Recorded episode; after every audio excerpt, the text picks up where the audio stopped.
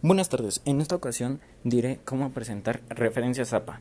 Al citar referencias APA hay que tener en cuenta que se usan para ampliar un texto o reforzar una idea, al igual que es útil para iniciar una discusión y para dar una definición a la cosa que queremos dar en claro. En este caso, como mencionamos que tenemos que citar, hay que aclarar que las ideas y opiniones son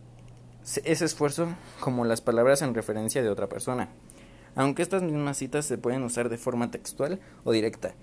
Al hacerlo de forma textual, se es fiel a la palabra del autor, lo que resulta más fácil de hacer, pero en la directa solo se ponen ciertos datos de él, como el año o el número de la página de donde se extrajo.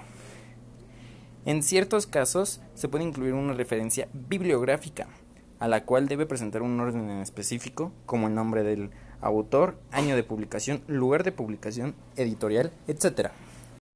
En los documentos impresos se tiene que tener en cuenta que no, se, que no es igual como en los otros documentos, pues en ese se tiene que tener una tabla aparte donde muestren todos los datos a conocer, ya sea del autor o el punto de su año en publicación o algo así.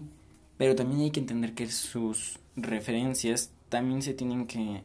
escribir al final de un artículo científico, una tesis, un libro, entre otras cosas.